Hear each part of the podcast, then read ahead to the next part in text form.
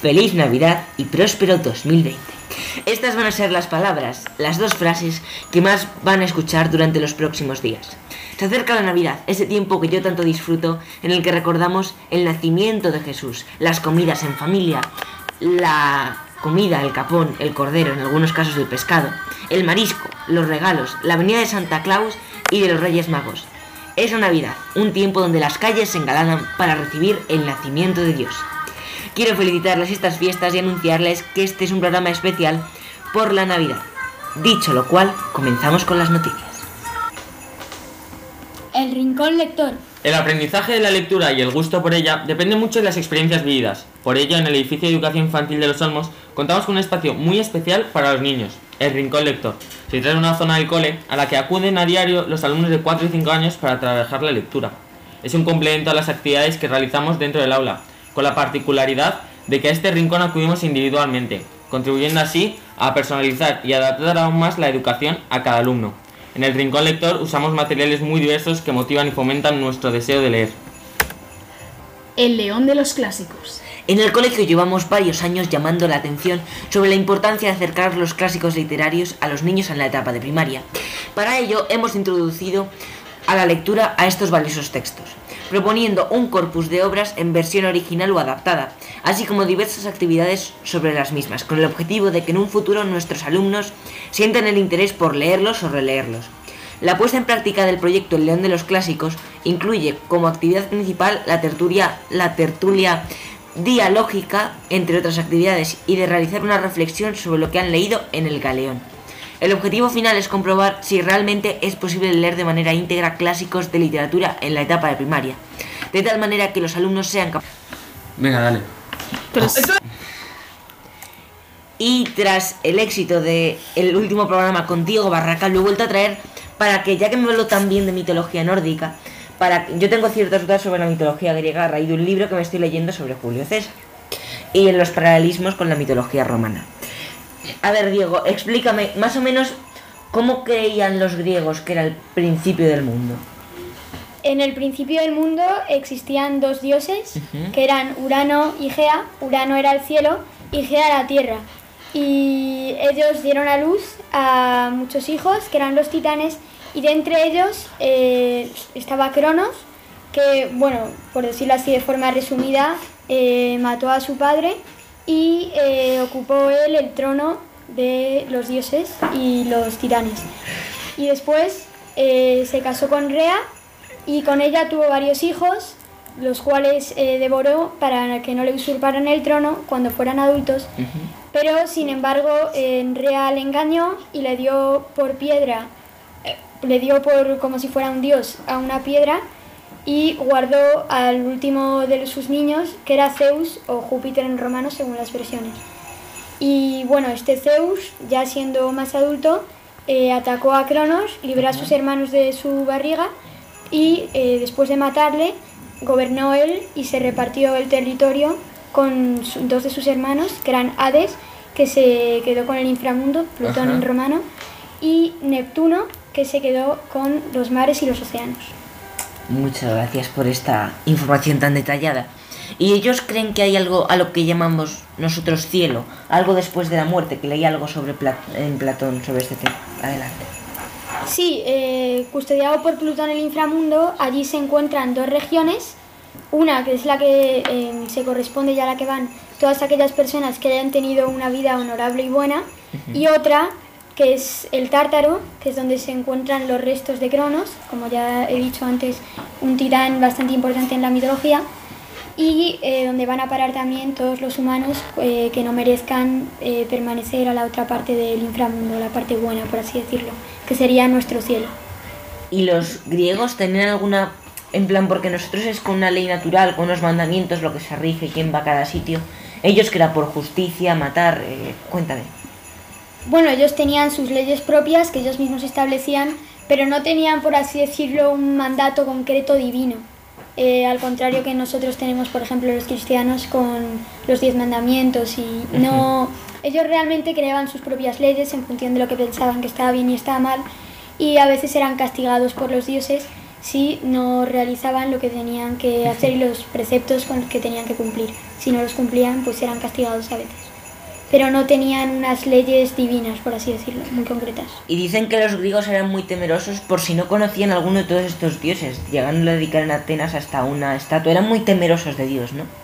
Sí, tenían miedo a los dioses, ya que no eran el Dios misericordioso que tenemos los cristianos, sino que eran en general dioses eh, bastante humanos, con bastantes defectos y a la vez bastante estrictos, bastante orgullosos, por así decirlo. Y sí, los griegos vivían con algo de temor hacia los castigos divinos que podían recibir si hacían las cosas mal. Castigos divinos o también de otros seres que existen en la mitología y en los que creían. Y tras esta dosis nada navideña, pero súper interesante sobre mitología griega, vamos a pasar a hablar de información deportiva. Y yo siempre que pienso en Navidad me acuerdo también del patinaje sobre hielo, de las pistas de patinaje. Háblame de deportes de esos de nieve un poco más raros.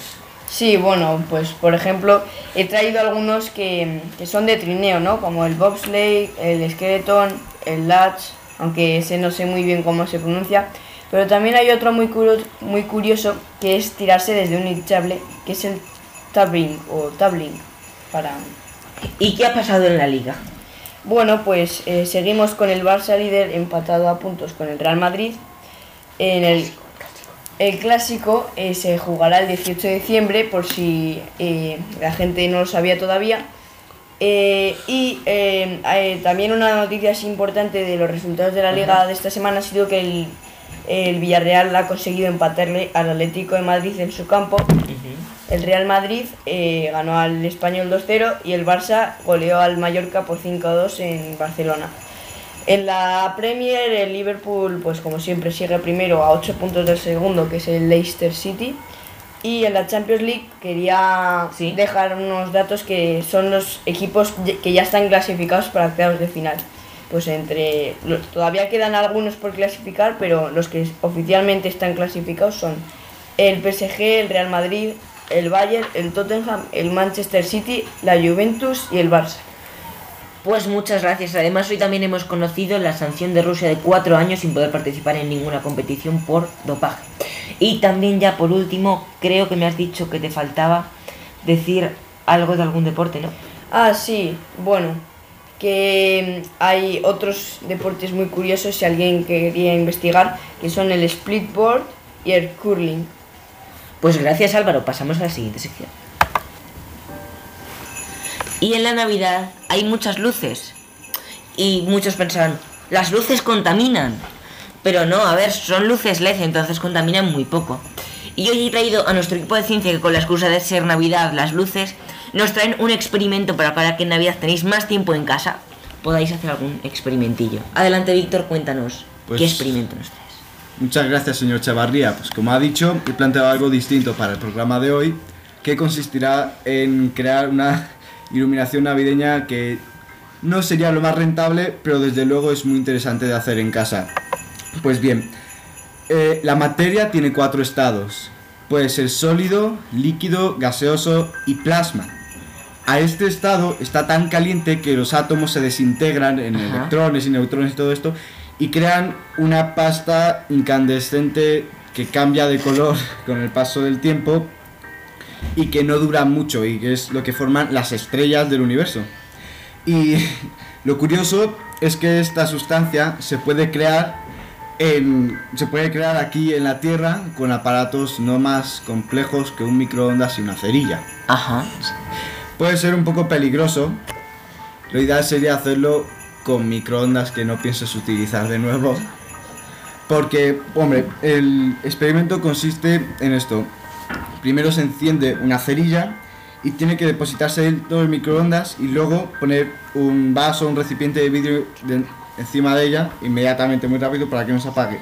Luego se enciende el microondas y la cerilla, mientras esté encendida, creará el plasma.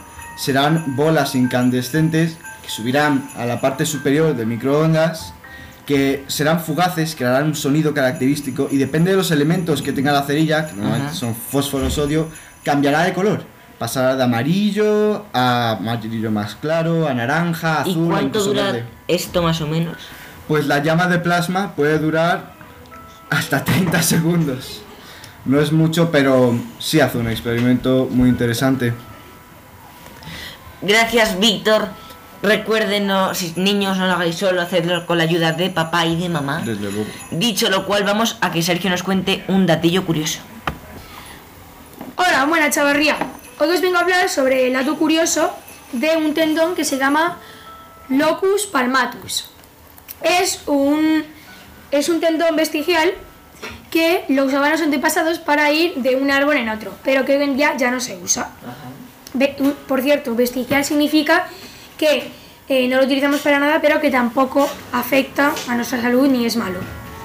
Para comprobar si lo tenéis o no, tenéis que colocar el brazo con la palma de la mano hacia arriba en una superficie plana. Y tenéis que juntar el dedo pulgar y el meñique.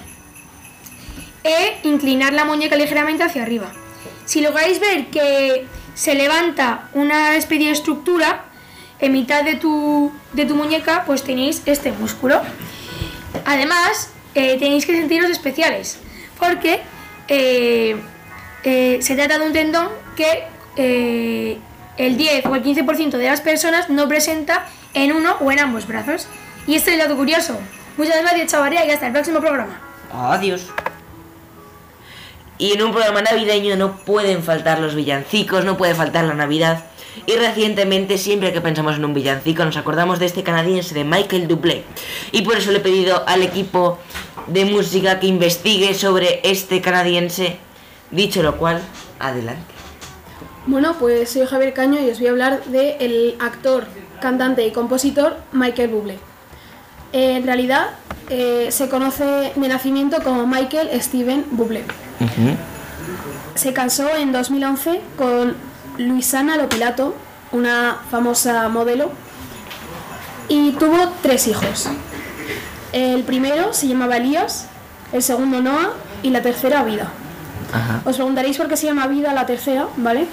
Eh, bueno, esto pasó porque Noah a los tres años sufrió una enfermedad muy grave, entonces esto hizo que las vidas de Michael y Luisana cambiaron un poco, dejaron de seguir con su pasión y, y sus carreras y se centraron más en su hijo, pues por si acaso, ¿no?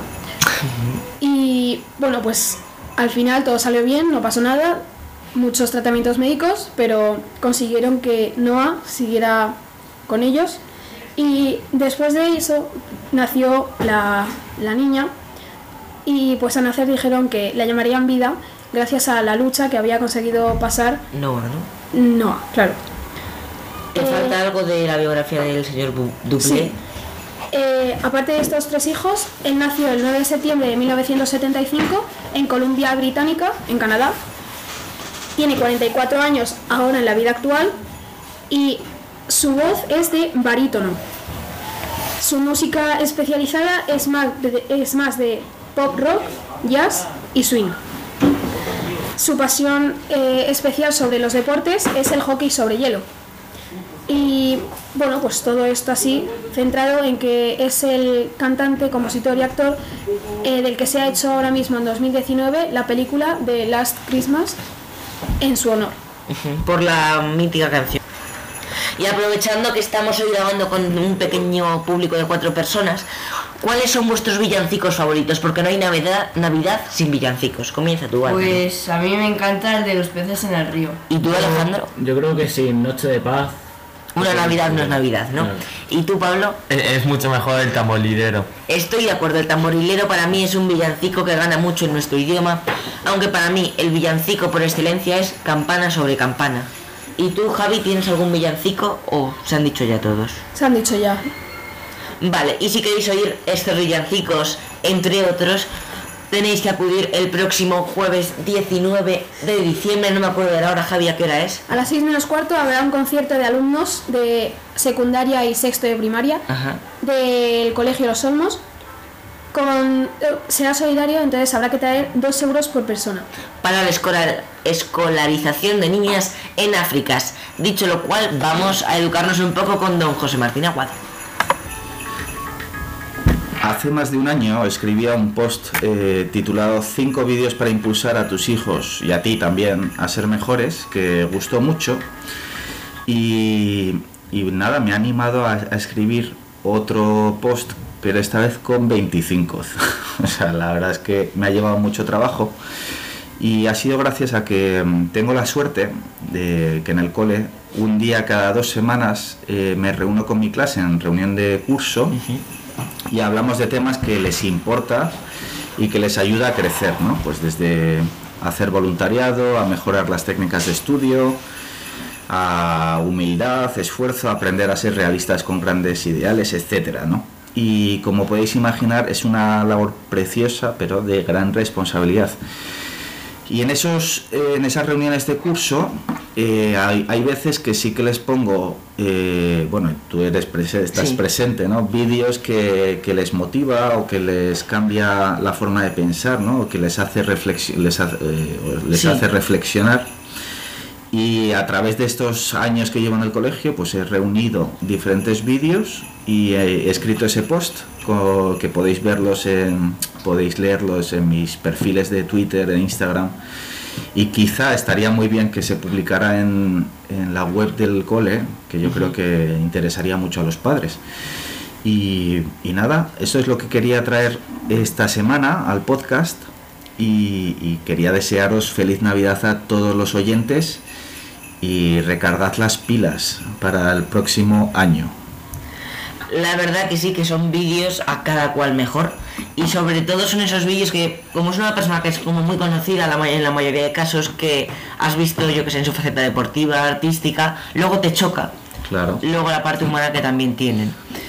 Dicho esto, muchísimas gracias don José y a todos los colaboradores que durante este año me han tenido que aguantar cuando les decía, no, y tengo que grabar, no, y tal", ¿no? Pero es un placer, Javier. y también a todo el mundo de este despacho que os lo invadimos con muchísima frecuencia. Dicho lo cual, feliz Navidad y próspero 2020. Nos oímos ya casi dentro de un mes al volver de vacaciones.